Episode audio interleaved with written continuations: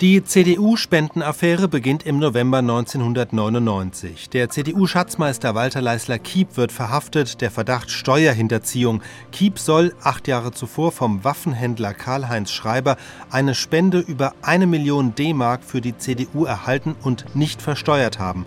Es stellt sich später heraus, dass das Geld ursprünglich von der Thyssen AG stammt. Spekulationen gehen los. War das eine Gefälligkeit dafür, dass die Kohl-Regierung Waffenlieferungen an Saudi-Arabien genehmigte? Kohl erklärt, er habe von der Spende nichts gewusst. Doch Walter Leisler-Kiep stellt das anders dar. Damit wird die Affäre Kiep zur CDU-Spendenaffäre. Es ist der 24. November 1999. Der Haftbefehl gegen den ehemaligen CDU-Schatzmeister Walter Leisler-Kiep ist zwar aufgehoben, aber ausgestanden ist damit noch nichts. Denn der dringende Verdacht der Steuerhinterziehung besteht weiter. Und auch der Druck auf die CDU wird stärker, denn Walter Leisler-Kiep hat gestern in einem Interview gesagt, die wichtigsten Gremien der Partei seien über jede Spende stets informiert gewesen. Doch die Verantwortlichen, allen voran Ex-Kanzler Kohl, wollen nach wie vor von nichts gewusst haben. Und so wurde auch in der Generaldebatte des Bundestages die Affäre Kiep plötzlich Thema. Aus Berlin, Birgit Wenzin.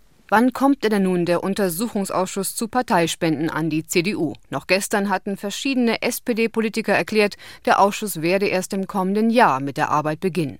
CSU-Landesgruppenchef Michael Gloß wiederholte am Morgen im Bundestag seinen Druck aufs Tempo von gestern, Arbeitsbeginn möglichst schnell. Und genau das forderte denn auch Altbundeskanzler Helmut Kohl. Ich fordere Sie ganz konkret auf, dazu beizutragen, dass der von Ihnen geforderte Untersuchungsausschuss unverzüglich eingesetzt wird und seine Arbeit noch vor Weihnachten beginnt und mir die Chance gibt, noch vor Weihnachten Ihre Fragen dort zu beantworten.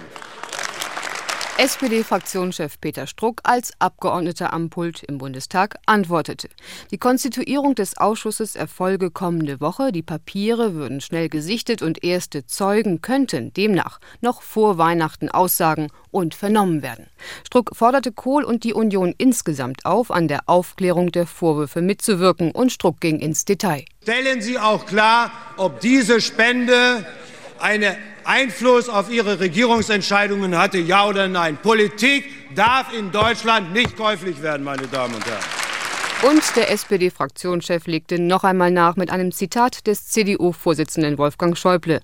Der habe doch gesagt, dass für die Einnahmen der Partei der Schatzmeister, für die Ausgaben hingegen der Generalsekretär zuständig sei. Das ist ja nun wirklich doppelte Moral in Reinkultur. Der Schatzmeister nimmt ein, woher auch immer. Der Generalsekretär interessiert sich überhaupt nicht, aus welcher Quelle das kommt.